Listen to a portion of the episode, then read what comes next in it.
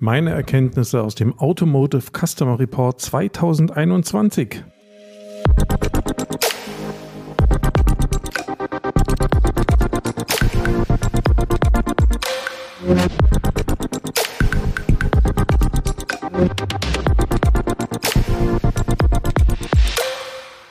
Willkommen zurück hier beim Autokontext Podcast mit Derek Finke. Ich grüße euch.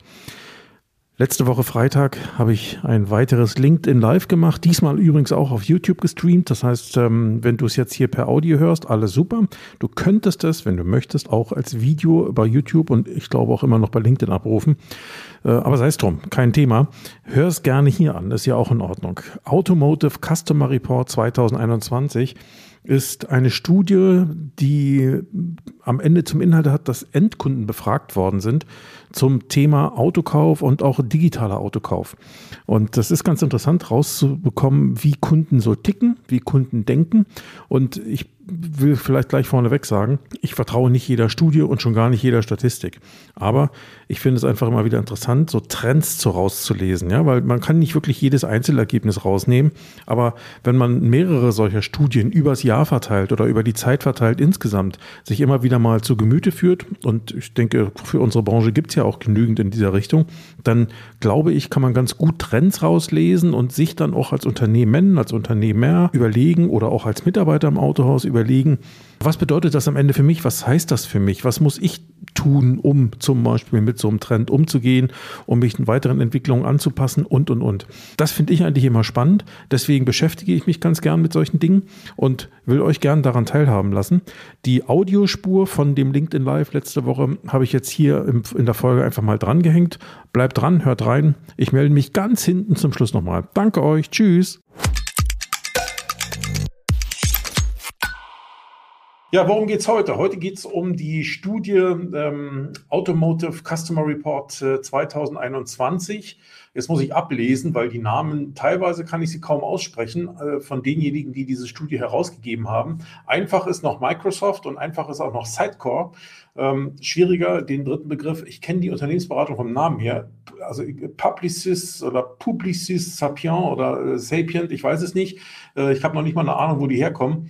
Ähm, ist aber auch nicht weiter dramatisch. Ähm, auf jeden Fall haben die eine internationale Studie durchgeführt und haben Kunden, Autokäufer, Neuwagenkäufer und Gebrauchtwagenkäufer in mehreren Märkten, Ländern rund um die Welt befragt, äh, wie sie denn das Thema Autokauf bewerten, aus verschiedenen Blickwinkeln. Natürlich immer aus dem Kundenblickwinkel, ja, das schon. Ähm, auf der einen Seite. Auf der anderen Seite, jetzt äh, sehe ich gerade hier irgendwie, man sieht mich noch gar nicht, oder? Ich hoffe, man sieht mich gleich. So, ähm, und äh, wie die das denn so bewerkstelligen oder wie die das denn finden. Und ja, und in dem Sinne ähm, gehen wir einfach mal da durch, durch diese Studie und versuchen einfach mal ein paar Sachen zu diskutieren, ein paar Sachen rauszufinden ähm, beziehungsweise ich will einfach mal meinen Senf dazugeben, weil ich beschäftige mich ja auch regelmäßig mit solchen Themen. Denn Digitalisierung, äh, in dem Bereich bin ich ja im Wesentlichen tätig, hat eben auch viel mit Kunden zu tun. Hat ja nicht nur mit uns intern, mit unseren Prozessen zu tun, sondern im Wesentlichen ja auch damit, wie wir den Kunden sehen, wie wir auf den Kunden wirken. Und ja, und da fand ich äh, das ein oder andere, was hier an Erkenntnis rauskam, doch eigentlich schon ganz spannend. In dem Sinne gehen wir einfach mal einen Schritt weiter. Ähm, Im Bereich der digitalen Recherche vor dem Kauf, ähm, das fand ich eigentlich ganz spannend. Ist jetzt keine Riesenüberraschung, wie übrigens viele Punkte aus der Studie gar keine Riesenüberraschung sind, sondern so gefühlt wahrscheinlich der eine oder andere das Ganze schon noch ganz gut nachempfinden kann. Ähm, ist es so, dass äh, man sieht es hier, gut 70 Prozent der Befragten im Vorwege in der Recherche auf jeden Fall eben auch Händlerwebseiten benutzt haben. Also es ist nicht nur so, dass also man sieht auch OEM, also Herstellerwebseiten 56. Das heißt, der, der Anteil der Webseiten, die vom Hersteller und oder vom Händler kommen, ähm, die dann in der, in der Customer Journey, also in der Recherchephase vor dem Kauf eine Rolle gespielt haben, ist schon relativ groß. Und wenn man sich dann überlegt, ähm, wie sehen Händlerseiten manchmal so aus, Händlerwebseiten manchmal so aus, was ist da zu finden, dann ist das schon manchmal ein bisschen dürftig. Und ich glaube, da kann man nachbessern. Wir kommen gleich noch drauf, was ich daraus für eine Erkenntnis ziehe. Ein Punkt, der noch ganz interessant ist, auch da kein Wunder, denke ich, je jünger, je mehr Social Media. Nur wenn wir uns jetzt mal vor Augen führen, gerade hier in Deutschland, mich interessieren ja erstmal nicht die anderen Märkte, aber gerade hier in Deutschland, ja, in welchen Märkten, in welchen Ländern sind wir denn da aktiv? beziehungsweise ähm, in welchen Medien sind wir da vor allen Dingen aktiv? Also in welchen Social Medias sind wir denn da so aktiv?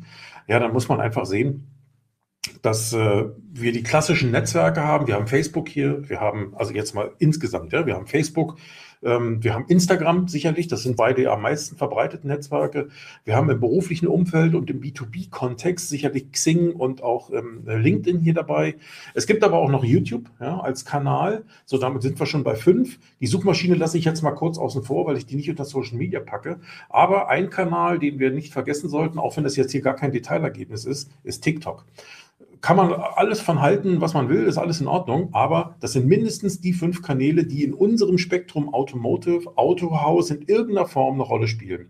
Und je nachdem, welche Zielgruppe ich ansprechen will, welche Zielkunden ich erreichen möchte, von Zielgruppen mag ich schon gar nicht mehr reden, aber welche Zielkunden ich im Wesentlichen erreichen möchte, muss ich mir natürlich überlegen, wo kann ich, wo will ich aktiv sein und wie bin ich da aktiv. Und ich glaube, das ist eigentlich die Erkenntnis hier, äh, die, die man aus diesem Chart hier schließen kann dass man sich einfach auch fragt, hey, ähm, was machen wir da heute? Reicht das noch aus, um Kunden zu begeistern? Wir reden ja hier nicht davon, einfach zu sagen, wir sind ja da. Es reicht eben nicht mehr aus, digitale Visitenkarten im Netz zu haben und zu sagen, da steht alles über uns, sondern am Ende musst du heute Kunden mit Emotionen beeindrucken, du musst äh, Erlebnisse bieten in irgendeiner Form, ansonsten bist du schlichtweg nicht mehr relevant. Kommen wir aber sicherlich in der Diskussion auch noch drauf. Ja, also was würde ich daraus schließen? Content und Interaktion. Ja, also es geht nicht nur darum zu sagen, wir haben ja da was stehen, sondern wir wollen ja mit dem Kunden interagieren, mit dem Interessenten interagieren in irgendeiner Form. Und das muss zum jeweiligen Standpunkt des Kunden innerhalb der Customer Journey passen. Äh, lasst euch teilweise hier nicht von solchen Begriffen auseinandertreiben oder verrückt machen. Touchpoint, Customer Journey. Es ist nun mal so, im Marketing hat, sich diese, diese, dieses Denglisch etabliert. Also Customer Journey ist ja die Reise des Kunden bis zum Kauf. Irgendwann fängt das da links, aus meiner Sicht links an, mit Information. Ah, ich brauche, glaube ich, ein neues Auto oder ich will oder da ist irgendwas. Irgendein Anlass gibt es dafür immer. Und dann geht der Kunde durch verschiedene Phasen Information und ne, da gibt es ja verschiedene Phasen, kann man auch in vier Teile teilen, in drei Teile teilen, in fünf, in sieben, ist ganz unterschiedlich.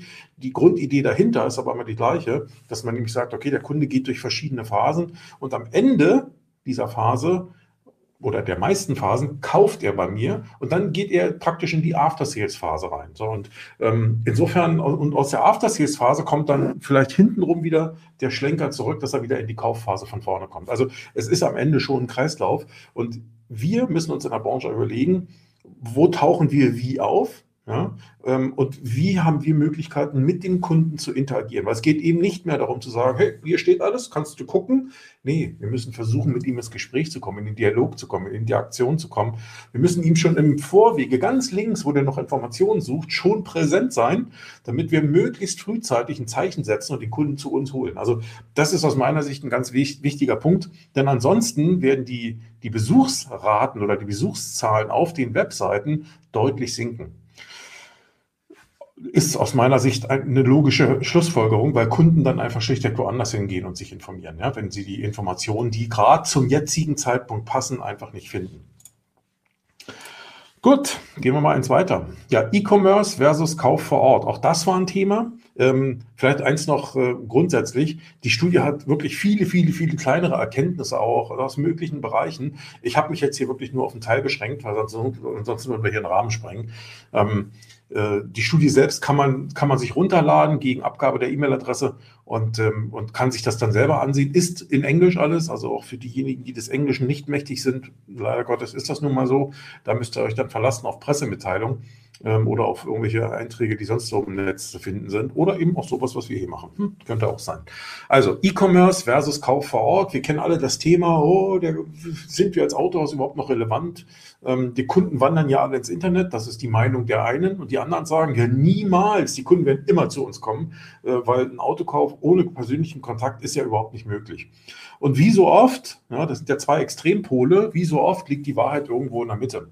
Und wir sehen es hier, die Tendenz beim Händler zu kaufen, da steht übrigens nicht vor Ort, da steht erstmal nur beim Händler kaufen. Die Tendenz beim Händler zu kaufen, die ist noch relativ hoch. 64 Prozent sagen, ja, sie kaufen schon lieber eher beim Händler.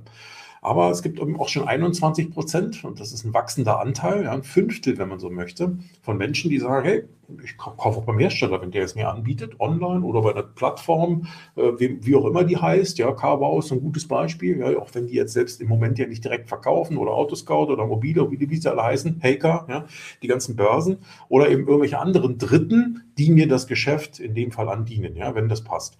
Ähm, und dann gibt es noch einen Anteil, den habe ich jetzt hier nicht aufgeführt, von, von ich glaube, das waren 15 Prozent an Leuten, die gesagt haben, hey, solange wie der Preis stimmt, ist mir völlig egal, wo ich kaufe. Ich bin absolut preissensibel. Ne? Und da, wo es am billigsten ist, da gehe ich hin. Oder andere sagten auch, auch in diesen 15 Prozent, hey, da, wo es für mich am bequemsten ist zu kaufen, da gehe ich hin. Ne? Also da gab es noch so ein paar andere äh, Präferenzen, die, die sich da nicht so direkt festgelegt haben und die eher eine kleinere Gruppe sind. Aber auch die muss man im Blick behalten, weil es gibt natürlich auch Mischformen. Ja? Natürlich gibt es Leute, die sagen, ich will schon beim Händler kaufen, aber nur da, wo es am günstigsten ist. Oder nur da, wo es für mich am bequemsten ist, am einfachsten ist. Ja? Also diese Mischformen sind natürlich auch da, da wollen wir uns nicht viel vormachen. Äh, je jünger, je digitaler, ist so, ja. Also je jünger die Leute werden, desto eher neigen sie dazu, auch digital zu kaufen. So, und das ist für mich jetzt in meiner äh, Wahrnehmung eigentlich der Punkt, wo ich sage, die Wahrscheinlichkeit, online zu kaufen, ist relativ hoch. Und wenn man sich mal diese Grafik ansieht, die habe ich jetzt aus der Studie einfach mal rausgezogen. Ich hoffe, ihr könnt das erkennen. Dann seht ihr da oben, da habe ich extra den gelben Pfeil rangemalt, ähm, diese blaue Bubble Germany, Deutschland die ist da relativ hoch angesiedelt. Also wenn ihr mal guckt, die, die, äh, die Vertikale, ja, das ist die Wahrscheinlichkeit, ähm, einen Online-Kauf zu tätigen für ein Auto, wenn er denn angeboten wird. Also wenn ich die Möglichkeit habe, online zu kaufen, dann ist die Wahrscheinlichkeit das, was praktisch auf der äh, Vertikalen ist und auf der Horizontalen ist einfach diese Bedeutung der Online-Experience, so nennen sie das, also der Erfahrung, die ich beim Online-Kauf mache, ähm, wenn ich denn einen, einen, einen Anbieter mir aussuche. Ja, also so teilt sich das ein bisschen auf. Und ich finde, wenn man sich überlegt, in welcher Diskussion wir hier in Deutschland regelmäßig sind, Digitalisierung verschlafen, ähm, wir sind, wir haben kein Breitband, wir haben dies nicht, wir haben jenes nicht, ja, wir haben kein 5G, äh, selbst telefonieren ist ja teilweise schon schwierig über mobil und, und, und. Wenn man sich das alles überlegt, also so die öffentliche Wahrnehmung, wie Deutschland in Sachen Digitalisierung aufgestellt ist, ist ja eher so, da sind wir wahrscheinlich, wir haben einen Zug abgefahren, da ist der Zug weg und wir haben es verschlafen, ja. Das ist ja eigentlich die Wahrnehmung. Auf der anderen Seite, wenn man sich dann überlegt, naja, wenn Kunden befragt werden, würdest ihr das denn machen? Dann sehen wir hier eine relativ hohe Bereitschaft, es zu tun. Ja, okay, wir sehen da rechts oben dieses, dieses türkisfarbene. Ähm, da sehen wir schon mal, das sind so äh, Asien und Pazifik, ja, also da sieht man China ganz stark, da sieht man die Emirate, da sieht man Indien. Da herrscht noch viel mehr Neigung in dieser Richtung etwas zu tun, ja, alles klar. Ähm, auch in den USA ist die Neigung groß, so etwas zu tun, aber schaut euch mal die, die Grafik nochmal genau an. Also die Wahrscheinlichkeit, es zu tun, ist in Deutschland größer als in den USA. Ja, wenn man das sich anschaut. Die Bedeutung des Erlebnisses mag für den Amerikaner noch ein Stück weit größer sein, aber da liegen wir gar nicht so weit auseinander. Also ich, ich fand das schon sehr spannend. Was sagt mir das am Ende, wenn ich mir, also als Marketer, hey, wir können das nicht negieren, ja. Das Thema Online-Kauf in all seinen Facetten ähm, ist ein Thema, was wir nicht mehr negieren können. Jetzt muss man natürlich nochmal genau hingucken und sagen, ja, was genau ist denn bitte Online-Kauf? Die Diskussion habe ich regelmäßig, wenn ich in Beratungsgespräche mit, äh, mit, äh, mit Klienten gehe, die ja meistens Händler sind, ähm, Autohäuser sind, die mir dann sagen, ja, Mensch, Herr Finke, wir wollen hier Online-Sales, ja, und ähm, da müssen wir rein. Also wir sehen da die große Zukunft oder was auch immer, aber da müssen wir aktiv werden. So, meine erste Frage ist immer, definiere Online-Sales. So, und dann ist meistens Ruhe. Weil, ja, was ist das? Ja? Also für den einen ist das das, was wir schon seit Jahren machen, ne, seit Jahren mit mobile.de und Co. Das heißt, wir generieren wo irgendwo digital Leads, die wir dann im Autohaus in irgendeiner Form in Sales umwandeln. Das ist für den einen schon Online-Sales. Ja? Und für den anderen ist Online-Sales ähm, erst der Punkt, der dann sagt, nee, nee, nee, nee, nee. Also wirklich nur, der Kunde muss digital über die Webseite, über ein Portal, wie auch immer, auf mich aufmerksam werden, sucht sich da ein Angebot raus und geht dann wirklich, ähnlich wie bei Amazon, wirklich bis zum Ende, ohne dass der hier einmal bei mir im Autohaus war, macht der den kompletten Kauf digital. Wegen mir sogar noch mit zur Lieferung, so dass wir, ähm, also die Lieferung machst du ja nicht digital, ist schon klar, aber die Anforderung der Lieferung, so dass der erste physische, wirklich persönliche Kontakt erst zustande kommt, wenn das Auto irgendwo über übergeben wird. Ähm, das ist für den anderen Online-Sales. So, und dazwischen gibt es Bandbreiten und dessen muss man sich bewusst sein. Deswegen, ähm, hey, wir sind schon längst im Online-Sales, weil ich denke auch, das Thema Lead-Generierung zählt ja mit dazu. Aber man muss einfach wirklich für sich genau sagen, nicht nur mit dem Begriff arbeiten, ja, wir machen Online-Sales, sondern hey, für sich genau festlegen, was heißt das für uns? Ja, das hat was mit Erwartungshaltung zu tun und am Ende ja auch mit der, ja, mit, mit, mit Investitionen. Ihr könnt euch vorstellen, eine komplette Online-Sales-Plattform aufzubauen, ist nochmal eine andere Hausnummer, als zu sagen, wir generieren einfach nur Leads über einen relativ einfachen Weg.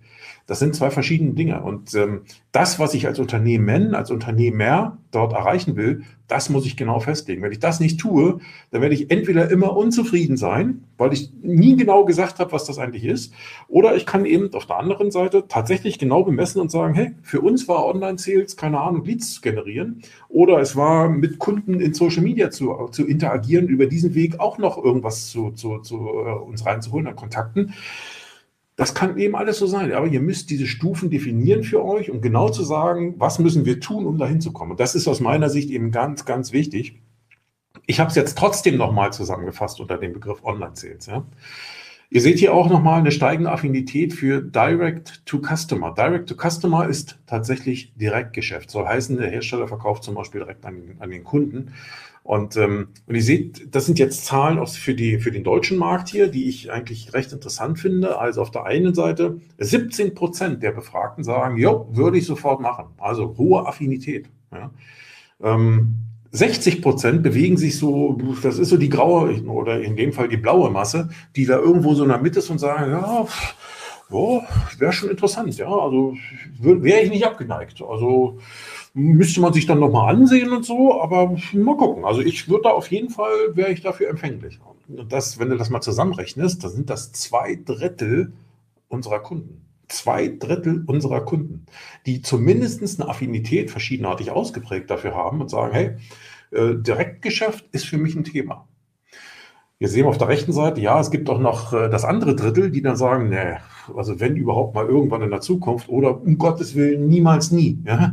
Ähm, aber wie gesagt, äh, das sind sicherlich auch Werte, die verschieben sich ständig. Was mir dieses, dieses, ähm, dieses Chart oder diese, dieses Ergebnis hier eigentlich nur sagt, ist am Ende, für mich jedenfalls, hey, auf der, auf der Abnehmerseite, also auf der Kundenseite, gibt es eine Affinität dafür, soll heißen, für diejenigen, die auf der Anbieterseite sind, Hersteller und, wir Autohäuser, wenn man so möchte, hey, wir müssen uns mit dem Thema Agenturmodell auseinandersetzen. Das wird einfach ein Thema sein. Das, das, wir haben es ja schon jetzt eine ganze Weile in, den, in, den, in der Diskussion, ja, ich weiß das, aber ähm, wir, wir müssen uns damit auseinandersetzen. Das ist einfach, das ist einfach so. Und ähm, und ich glaube, an, an der Schiene, und wir müssen auch was tun in der Richtung. Ja? Also nicht nur sagen, oh, mal gucken, sondern hey, wir müssen da auch was tun. Ja? Was, kommen wir vielleicht noch drauf.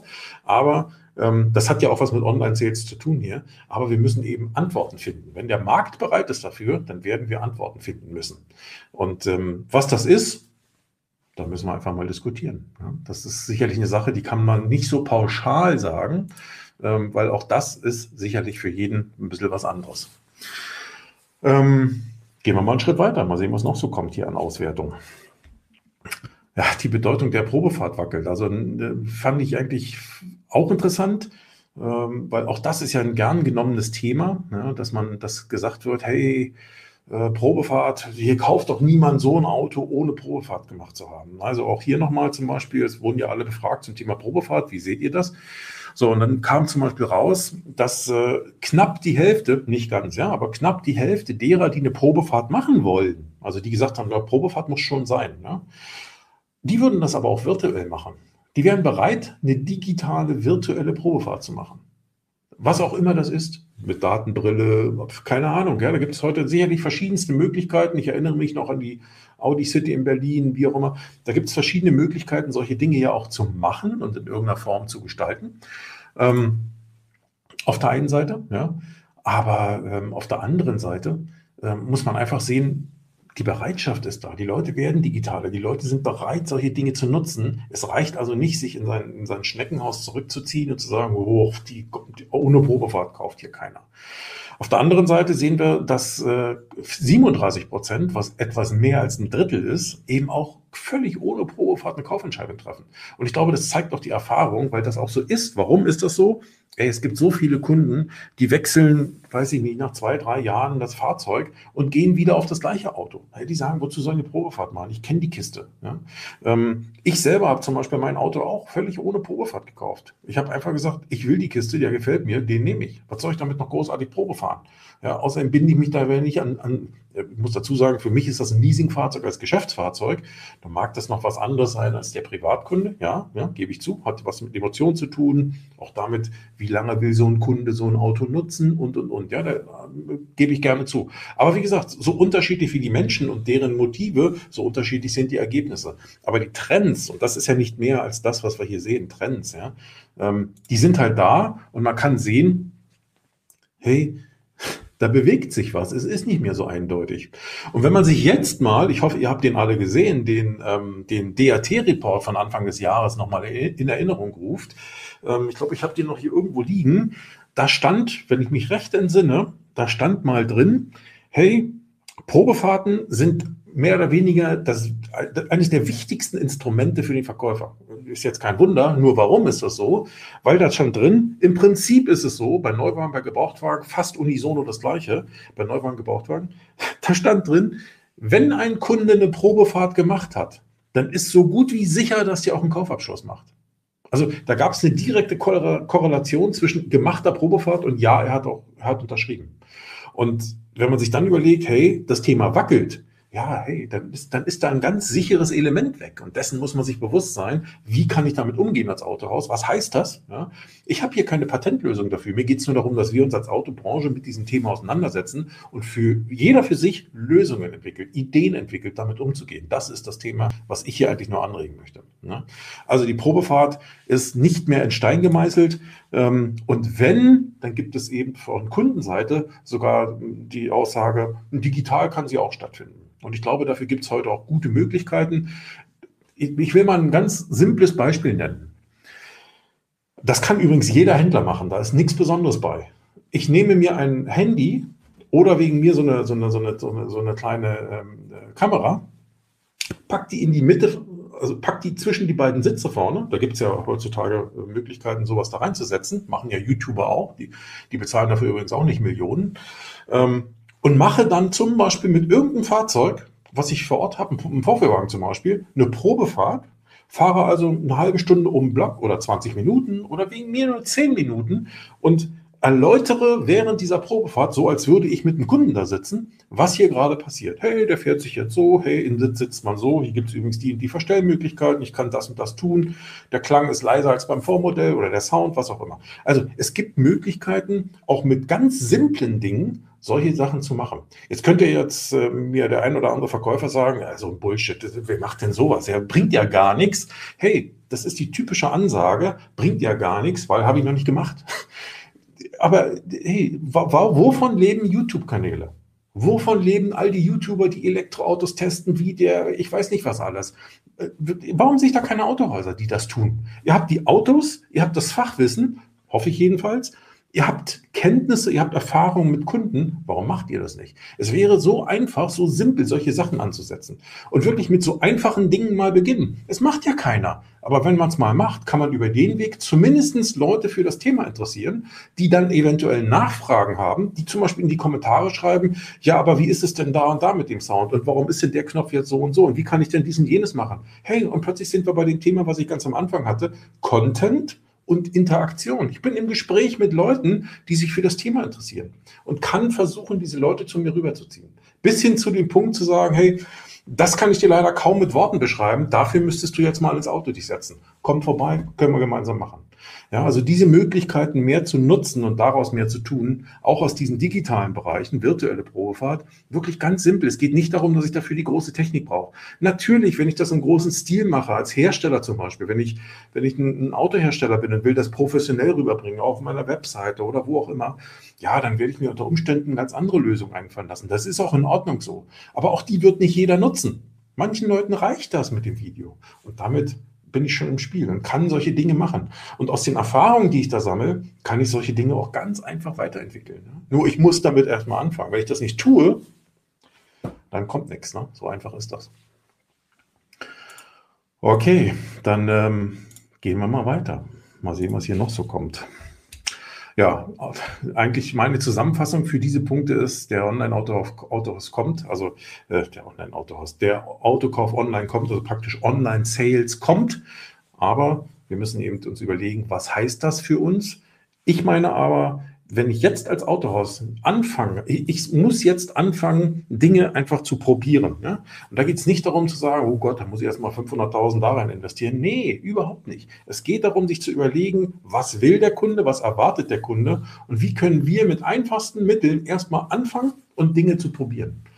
Können wir das selber? Brauchen wir dazu externe? Brauchen wir dazu zum Beispiel vielleicht einen neuen Mitarbeiter, eine neue Mitarbeiterin, die sowas kann, weil wir diese Kompetenzen gar nicht haben? Das ist alles in Ordnung. Aber versucht es erstmal in der Richtung zu machen, geht diesen Weg, experimentiert. Äh, da werden sich Dinge als nicht erfolgreich herausstellen oder als, äh, als erweiterungsfähig oder ausbaufähig, wie auch immer man das nennen möchte. Und am Ende geht es ja darum, dass man hier Erfahrungen sammelt, daraus lernt, Dinge weiterentwickelt. Und wenn am Ende für euch steht, naja, mit so einer virtuellen Probefahrt, da musst du hier und da bei bestimmten Autos schon ein bisschen mehr bieten, hey, ist das auch okay. Aber das lernst du nur, wenn du anfängst und mit den Themen rumspielst. Ja, von alleine wird das nichts. Ja, was haben wir noch hier? Tja, was würde ich als Autohaus tun? Ähm, das sind jetzt sicherlich nur ein paar Punkte und die sind sicherlich auch sehr pauschal, ja, gebe ich gern zu. Denn ähm, jedes Autohaus hat andere Voraussetzungen. Von Marke zu Marke ist das sicherlich alles ein bisschen unterschiedlich. Ich kann mir vorstellen, dass, ähm, weiß ich nicht, bei Aston Martin Dinge anders laufen als bei Bentley oder als bei Lada, ja, als Beispiel. Ähm, oder dass für ein Elektroauto, für ein Elektromodell man wieder anders an Dinge herangehen muss als bei anderen äh, Fahrzeugen. Das ist auch alles in Ordnung. Darum geht es mir auch überhaupt nicht.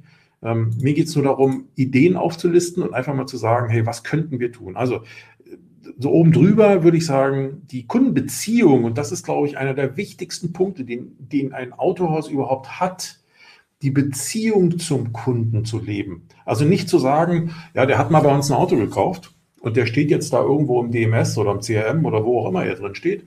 Äh, und so in drei Jahren, da können wir den hier mal anschreiben. Nee, es geht darum, Beziehungen zu leben. Beziehungen sind immer etwas, was zwischen Menschen funktioniert. Ja? Also nicht das Autohaus, Müller GmbH und der Kunde haben eine Beziehung miteinander, sondern die Menschen, die im Autohaus arbeiten und der Kunde haben eine Beziehung miteinander. Umso wichtiger ist, dass man das aber auch sauber organisiert, dass die Menschen ihre Beziehungen dann eben auch pflegen können. Das ist doch wie im echten Leben. Wenn ich, Freund, wenn ich einen Freundeskreis habe oder glaube einen zu haben und ich pflege diesen Freundeskreis nicht, weil ich mich nie mit denen austausche oder weil, wenn die sich treffen, ich nie hingehe oder keine Ahnung, auf Fragen, auf Antworten, auf Telefonate nicht reagiere. Ja, was meint ihr, glauben wir im Ernst, da ist eine Beziehungsebene da? Ja, natürlich ist da noch eine da, aber die reicht in die Vergangenheit, aber nicht in die Zukunft. Ja? Also insofern, für Beziehungen muss ich was tun. Und wenn ich mir das äh, digital überlege, wie kann ich Beziehungen digital ausbauen, weiterentwickeln, wie auch immer, dann würde ich hingehen und sagen, hey, Social Media ist für mich heutzutage ein ganz wesentlicher Kanal. Schaut mich selber an.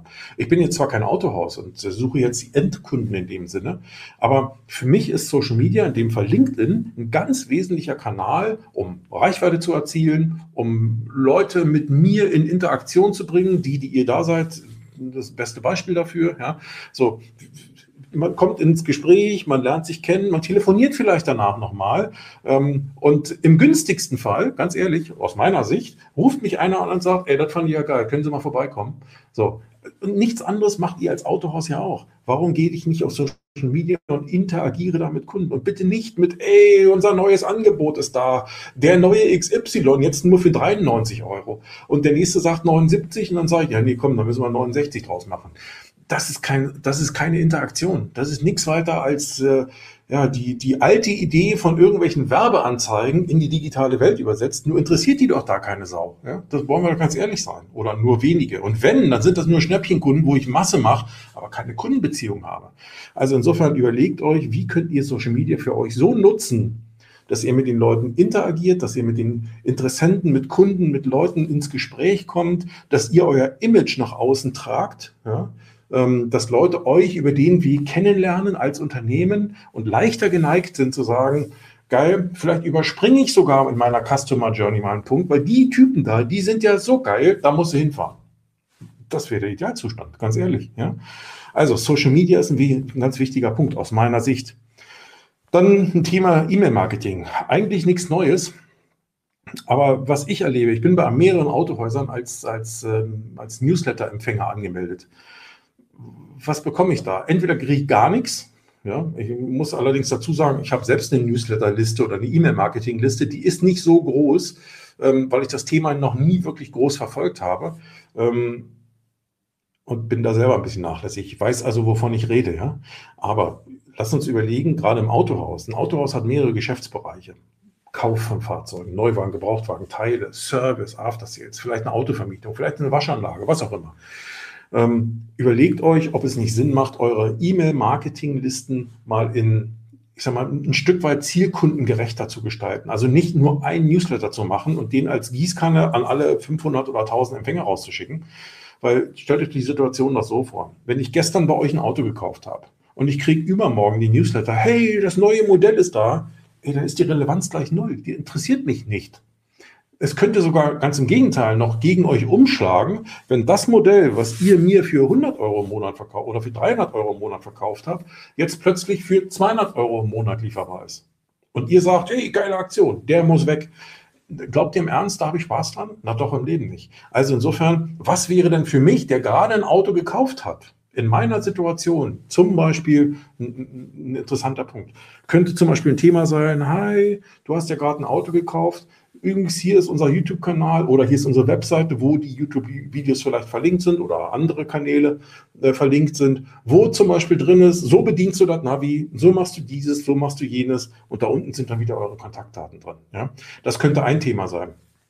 Und nach acht Wochen rutsche ich dann praktisch in die nächste E-Mail-Marketing-Strecke, die dann aber wieder anders aussieht. Da heißt es dann, hey, der Winter ist da, denk an deine Winterräder. Ja, du hast ja welche, aber hey, montier sie doch, ne? mach einen Termin oder irgendwas anderes. Also es muss auch irgendwo in die Lebensrealität der Kunden passen, damit das, was ihr anbietet, auch irgendwo Relevanz hat. Also nicht einfach nur Gießkanne und Hauptsache die E-Mails raus, sondern am Ende ein Stück weit zielkundengerechter arbeiten halte ich auch für einen wichtigen Weg, um auf Dauer Akzeptanz zu erhalten, relevant zu bleiben und in irgendeiner Form auch Interaktion zu gestalten. Ja, der Content, hatte ich vorhin schon gesagt, muss in die Phasen der Customer Journey passen. Äh, heute ist es so, dass die allermeisten Autohäuser eher in der Customer Journey weiter rechts auftauchen. Das heißt, ganz am Anfang, wo der Kunde sagt, ja Mensch, ich weiß noch nicht so genau, was ich will und oder Beispiel, ich interessiere mich vielleicht für E-Mobilität, aber weiß nicht so genau, ob das das Richtige für mich ist. Ja, welche Fragen hatte nun der Kunde? Der will wissen, ob E-Mobilität das Richtige für ihn ist. Der ist noch nicht so ganz davon überzeugt, hat davon vielleicht schon in der Presse das eine oder andere gehört, aber der hat natürlich die üblichen Schlagzeilen gehört, wollen wir uns doch nicht viel vormachen. Wir Elektroautos brennen dauernd nieder, du darfst nicht mehr in Tiefgaragen fahren, ähm, das ist sowieso alles umweltschädlich und die armen Kinder in Afrika müssen Kobalt schürfen. So, das, das, ist, das ist doch was, was hängen bleibt am Ende, weil es tausendfach penetriert wird da draußen. So, aber das ist ja nicht das, was uns hilft, so einen Kunden in irgendeiner Form sauber zu beraten. Also auch da muss man sich überlegen, wenn der dann noch ganz am Anfang steht, wo bekommt dieses arme Hascherl denn jetzt Informationen zu diesem Thema? ja im Moment doch kaum von Autohäusern. Es gibt ein paar, sind doch aber nicht viele, oder? wollen wir doch ganz ehrlich sein.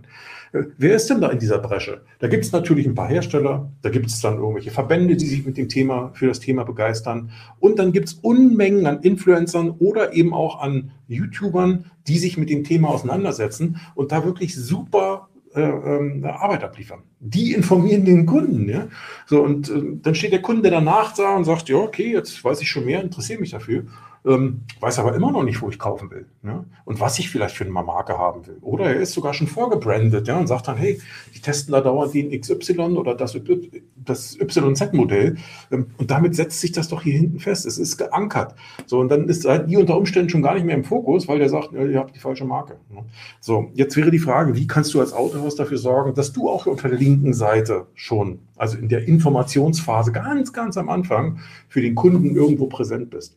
Dafür brauchst du Content. Ne? Und der Content ist dann bitte nicht der Content, den wir heute haben. Wir sind kompetent und zuverlässig und hier ist unser Fahrzeugangebot. Weil so weit ist der Kunde noch nicht. Ja? Sondern, hey, du Kunde, E-Mobilität funktioniert übrigens so und bei uns in der Region und tralala. Es geht mir nicht darum, dass jetzt jedes Autohaus plötzlich sich den Anspruch an sich haben sollte, zu sagen, ja, wir wollen natürlich bundesweit alle möglichen Kunden erreichen. Darum geht es gar nicht.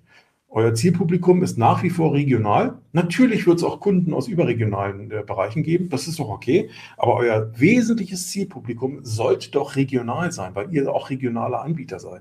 Also konzentriert euch auf das, was in der Region los ist und versucht Content aus der Region mit eurem Content, mit euren Themen zu verbinden und daraus was zu machen.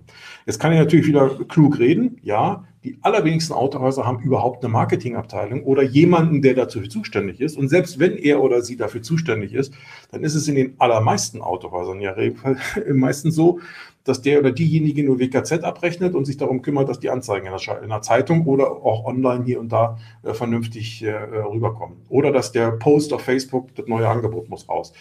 Viel mehr, ganz ehrlich, passiert ja nicht. Und ich glaube, da ist unheimlich viel Potenzial. Auch da wieder, man muss nicht alles selber machen. Es gibt auch Agenturen für sowas. Es gibt Influencer, es gibt Texter. Äh, man kann so viel machen, auch regional. Es ist einfach nur eine Frage des Wollens und des Tuns. Ne? Erlebnisse und Emotionen schaffen. Ähm, das ist digital natürlich noch ein Stück weit schwerer, glaube ich jedenfalls, weil natürlich so ein Stück weit die persönliche Ebene fehlt. Aber es geht. Ja. Auch das zeigen die YouTubers, das zeigen die Podcaster und die Blogger und wen wir da draußen im Netz alles haben. Warum haben die denn so viel Leser, so viel Zuhörer, so viel Zuschauer? Hey, weil sie es gut machen. Das ist alles. Das Produkt, was sie da zeigen und, die, und ich sag mal, die reinen Informationen, die sie abliefern, ja, die könnt ihr auch woanders bekommen. Aber die machen es halt gut, die bringen es so rüber, dass der Kunde sagt, geil, so wie der mir das erklärt hat. Ne? So. Und damit ist eine Beziehungsebene da. Auch da, ich spreche aus eigener Erfahrung, ich glaube, seit 10, 11, 12 Jahren blogge ich, habe ich einen Blog im Netz. Seit, weiß ich nicht, 8, 9 Jahren habe ich einen Podcast, ähm, mache jetzt hier diese Geschichten man lernt sich doch ganz anders kennen. Klar, ich sehe jetzt hier zum Beispiel, bei mir ist es jetzt so in dem Stream hier, nur als Beispiel, die, die jetzt hier einen Kommentar abgegeben haben in der Kommentarspalte, die, da sehe ich, ihr wart dabei. Wer sonst noch dabei war, kann ich jetzt hier in dem Fall nicht sehen. Aber die, die jetzt einen Kommentar abgegeben haben oder ihr alle, die ihr zumindest zuhört und nicht seht, ähm, ihr habt mich gehört, ihr habt mich erlebt. Ne? Da wird es einige geben, die sagen, oh, Idiot, Spinner, ne? ist auch okay. Dann trennt sich da schon mal die Spreu vom Weizen. Und dann gibt es andere, die sagen, klasse, ähm, cooler Typ, mit dem würde ich gerne zusammenarbeiten. Oder in, übersetzt in Autohaus, von denen würde ich gerne ein Auto kaufen das ist das, was hier eine Rolle spielt. Darum geht's, Emotionen rüberzubringen und äh, Erlebnisse schaffen und die Leute einfach auf dich aufmerksam machen, zu dir zu bringen und eine Beziehungsebene herzustellen. Und wie oft habe ich es in der Vergangenheit erlebt? Ähm, ich mache schon, ich weiß gar nicht, seit zehn Jahren oder zwölf Jahren oder 15 Jahren Webinare und sowas alles. Die haben wir früher immer auf YouTube gestellt. Die haben sich viele Leute auf YouTube angesehen das heißt, ich kannte die Menschen nicht, aber die kannten mich. Und wie oft bin ich auf Veranstaltungen, auf, auf Branchenevents, passiert mir bis heute, werde ich von wildfremden Menschen angesprochen. Ach, der Herr Finke ist auch hier, wo ich immer sage, wer ist das?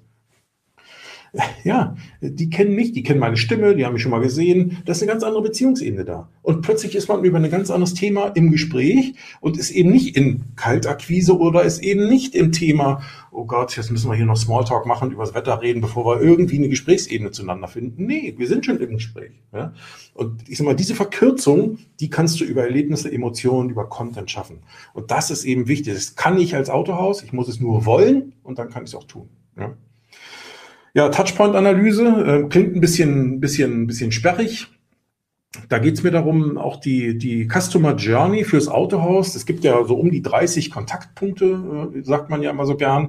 Davon sind ungefähr zwei Drittel digital und ungefähr ein Drittel analog, die einfach mal zu beleuchten ja, als Autohaus. Und das, das, kannst du auch nicht mal, wenn du eine Gruppe bist zum Beispiel, weil ich gerade den Peter Gutzberg hier sehe, ähm, wenn du eine Gruppe bist, kannst du das nicht sagen, für die Gruppe machen wir das mal. Ja, kann man auch, aber besser ist natürlich, du musst es standortbezogen machen, weil die Erlebnisse sammelt der Kunde immer im Kontakt mit einem Menschen vor Ort, von einem Standort. Und das kann bei dem Standort völlig anders sein als beim nächsten. Ja, die Erfahrung muss man ja, oder die haben wir wahrscheinlich alle schon mal auch im echten Leben gesammelt. Und deswegen ist es wichtig, sowas einfach pro Standort zu machen. Also die, die, die Customer Journey einfach mal auseinanderzunehmen und zu sagen, hey, keine Ahnung, bei YouTube oder auf unserer Webseite oder wo auch immer der Kunde mit uns in Kontakt kommt, wie erlebt er uns da? Wie nimmt er uns wahr? Ja? Was ist das? Also sich die Kundenbrille aufsetzen und dann aus Kundensicht auf das Autohaus schauen und dann sagen, okay, ähm, erstmal die, die Ist-Analyse, ja, den Status quo feststellen. Das ist das eine. Das zweite ist, ihr müsst natürlich für sowas auch wissen, wer sind eigentlich unsere Idealkunden, unsere Zielkunden, wen wollen wir eigentlich am liebsten als unsere Kunden haben? Und da ist bitte nicht jeder, ja, das gibt es nicht. Es müssen ja ganz bestimmte Kunden sein, mit denen ihr am liebsten Geschäfte macht, weil die so nett sind und man mit denen Geld verdienen kann, als Beispiel. So, die kann man auch rauskristallisieren, da kann man Personas machen, da kann man eine Customer Empathy Map machen um sich zu überlegen, wie ticken die, wie sind die drauf, was müssten wir tun, wenn die so ticken, um noch mehr von solchen Kunden zu erreichen. So, und auch das kann ich aus so einer Customer Touchpoint Analyse nachher rauskriegen. Ähm, soll heißen, als erstes Status Quo erheben, als zweites wissen, wen wollen, wollen wir eigentlich wie erreichen oder überhaupt erstmal, wen wollen wir erreichen, wer ist unser Zielpublikum, um dann nochmal mit so einer Customer äh, Journey Map ähm, hinzugehen und zu sagen, okay, wenn wir denn wollen, dass äh, Lieschen Müller unser, unser, unser Beispielkunde zum Beispiel ist, dann müssen wir uns überlegen, was müssen wir an der Stelle tun, damit die überhaupt sagt, geiler Laden oder toll oder da würde ich gern mal oder so, ja, oder den Hörer in die Hand nimmt oder ein Like klickt oder was auch immer tut. So, und daraus ergeben sich natürlich dann in irgendeiner Form Abweichungen. Auf der einen Seite sagst du, wir stehen im Moment hier aber wir wollen ja dahin und daraus ergibt sich ein Gap und dieses Gap kann ich dann über Maßnahmen in irgendeiner Form begleiten.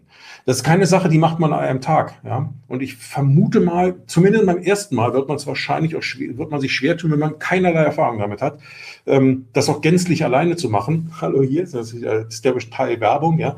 Ähm, nee, aber wie gesagt, solche Dinge, Dinge mal tun, um überhaupt zu wissen, wo müssen wir langgehen, was wollen wir tun, halte ich für sehr wichtig. Ja, Kundenloyalität stärken, ich rede ungern von Begriffen wie Kundenbindung, ja, weil ich habe noch keinen Kunden getroffen, ich bin ja auch selbst oft genug Kunde überall, der gern gebunden werden möchte. Ja, ganz im Gegenteil. Aber Loyalität ist eine Sache, ähm, die kommt von mir, die ist ja eher intrinsisch. Ja? Also wenn mich jemand bindet, dann ist das extrinsisch. Ne? Jemand nimmt auf mich Einfluss und will mich festhalten. Ja? So, so verstehe ich Kundenbindung. Deswegen halte ich davon nichts. Aber wenn ich Dinge tue, die dafür sorgen, dass Kunden von sich aus, also rein intrinsisch sagen, geiler Laden, da gehst du immer wieder hin, freundliche Leute, zuverlässig, machen auch mal eine Schippe mehr, als sie eigentlich machen müssten und und und. Hey, das ist doch das Ziel. Also auch da sind wir wieder beim Thema Erlebnisse, Emotionen. Das ist ganz wichtig, solche Themen zu tun. Und äh, wenn man es digital tut oder macht, das bezieht sich dann oben auch auf die Punkte, auch da wieder Zielgruppen, Zielkundengerecht agieren. Ja sich zu überlegen, was passt wohin und äh, nicht mit der Gießkanne einfach sagen, ja, wird schon allen gefallen. Ja, wir kennen ja wahrscheinlich alle den Spruch, ich will so behandeln oder behandle deine Kunden so, wie du selbst behandelt werden willst. Nee, ganz im Gegenteil. Ja, ganz im Gegenteil. Behandle deinen Kunden so, wie er oder sie behandelt werden möchte. Daraus wird ein Schuh. Und dafür muss ich aber wissen, wie tickt er denn oder sie. Also, diese Themen sind für mich äh, eklatant wichtig und ähm, ich sag mal, an, an, an manchen Stellen, glaube ich, machen viele Betriebe sowas auch intuitiv schon. Aber ich glaube, es macht Sinn, sich damit auch nochmal zu beschäftigen und es bewusster zu tun, damit man wirklich sicherstellt, das ist kein Zufall, sondern das ist bewusst so gemacht. Ja. Und für den Kunden darf es natürlich auch sowieso nicht so aussehen, als wäre es Zufall. Es darf aber auch nicht so aussehen wie gewollt. Ja? Also das muss einfach aus Fleisch und Blut sein am Ende. Zusammengefasst, so ganz zum Schluss, der letzte Satz, wenn man so möchte. Ja, Kunden und Hersteller fordern mehr und mehr den Nachweis der Existenzberechtigung von Autohäusern ein. Klingt ein bisschen hochtrabend vielleicht, ich bin aber davon überzeugt, dass, ähm, dass Autohäuser hier mehr und mehr von zwei Seiten unter Druck stehen. Klar, Kunden sowieso, das war schon immer so.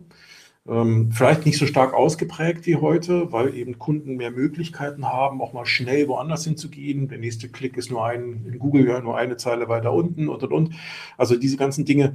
Von daher, auch da muss ich nachweisen oder belegen oder rüberbringen, warum sollst du zu mir kommen? Warum? Ne? Wozu? Was, was kann ich dir bieten, was andere zum Beispiel nicht bieten können? Und was für dich aber interessant und ist so passt. Also den Nachweis am Ende, die Existenzberechtigung rüberbringen. Und beim Hersteller, glaube ich, ist das ganz genauso. Wir kommen halt in Zeiten, in denen Hersteller sich überlegen müssen, wie wollen sie mit ihren Vertriebsnetzen umgehen. Und ich glaube, das ist nicht mehr so monolithisch, wie das in der Vergangenheit war. Klar gab es da auch immer wieder mal Händlernetzstrukturreformen oder wie auch immer man das nennt. Ähm, aber ich glaube, wir kommen jetzt langsam in Zeiten, wo die Hersteller sich überlegen müssen, wie kann ich Direktvertrieb machen? Ja, wie komme ich dahin? Was muss ich tun? Ähm, und da kann ich als Händlerverband schreien, wie ich will, ähm, oder, oder gegensteuern, wie ich will. Es wird am Ende darauf hinauslaufen, glaube ich jedenfalls, dass wir mehr Direktvertrieb haben werden, mehr Agenturmodelle haben werden, die den Händler ein Stück weiter ähm, ja, aus der Schusslinie nehmen, ist vielleicht der falsche Begriff, aber ein Stück weit an die Seite drängen, weil die Hersteller versuchen, direkt mit den Kunden zu interagieren. Das ist keine neue Erkenntnis, aber ich höre und sehe relativ wenig davon, dass es dafür schon irgendwo Maßnahmen gibt. Ja, wie kann ich als Handel, als Autohaus damit denn umgehen? Und da helfen mir bitte schön nicht allein juristische Sachen. Also da jetzt hinzugehen und zu sagen, ja, die GVO wird uns da aber helfen. Hey, die, der Kunde gibt einen Schiss auf die GVO. Das interessiert ihn überhaupt nicht. Ja, das ist für den Hersteller interessant, ja, in der juristischen Beziehung, der vertraglichen Ausgestaltung.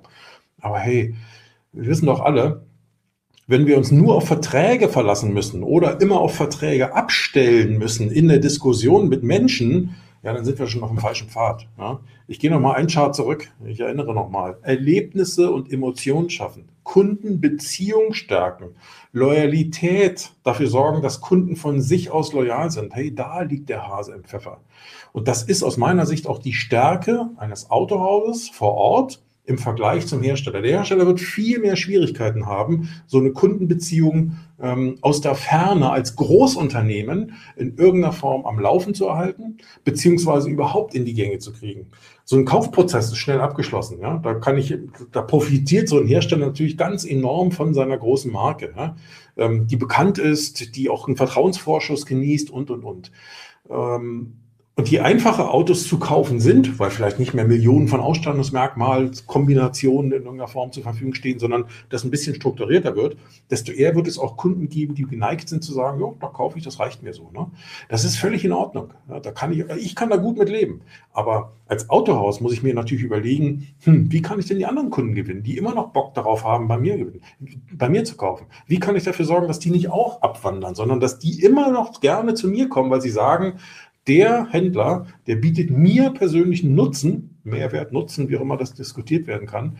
Deswegen gehe ich gern dahin. Und ich glaube, das ist diese Art von Existenzberechtigung, die ich als Autohaus sowohl dem Hersteller gegenüber, aber vor allen Dingen natürlich meinen Kunden gegenüber rauskriegen muss. Ja, und ähm, das ist nichts weiter, da komme ich wieder zu dem Punkt, den ich gerne mal breit trete, das ist nichts weiter als Strategie, Strategie, Strategie. Der rote Faden. Ja. Ziele, wo will ich hin? Wie will ich diese Ziele erreichen und dann eben auch Execution, also wie komme ich dahin und wie, welche Maßnahmen muss ich ergreifen, was muss ich tun. Wenn du dazu Fragen hast, melde dich gerne bei mir.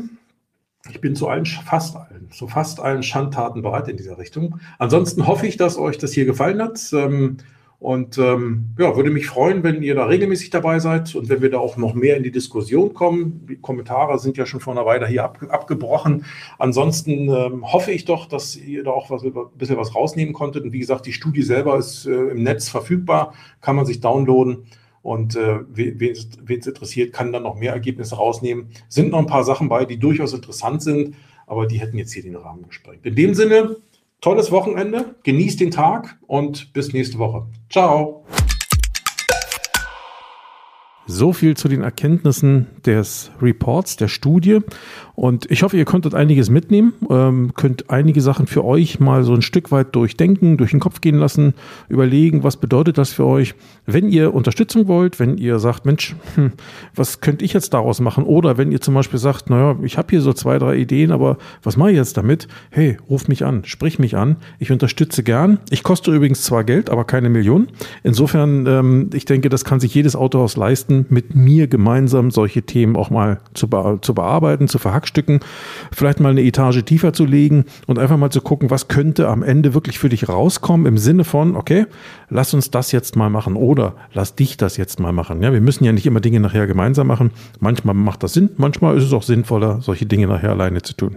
In diesem Sinne, toi toi toi. Meine Kontaktdaten, hoffentlich hast du sie. Wenn nicht, findest du sie auf meiner Webseite derekfinke.com. Da ist alles drauf. Melde dich. Ich freue mich auf dich. Also bis nächste Woche. Tschüss.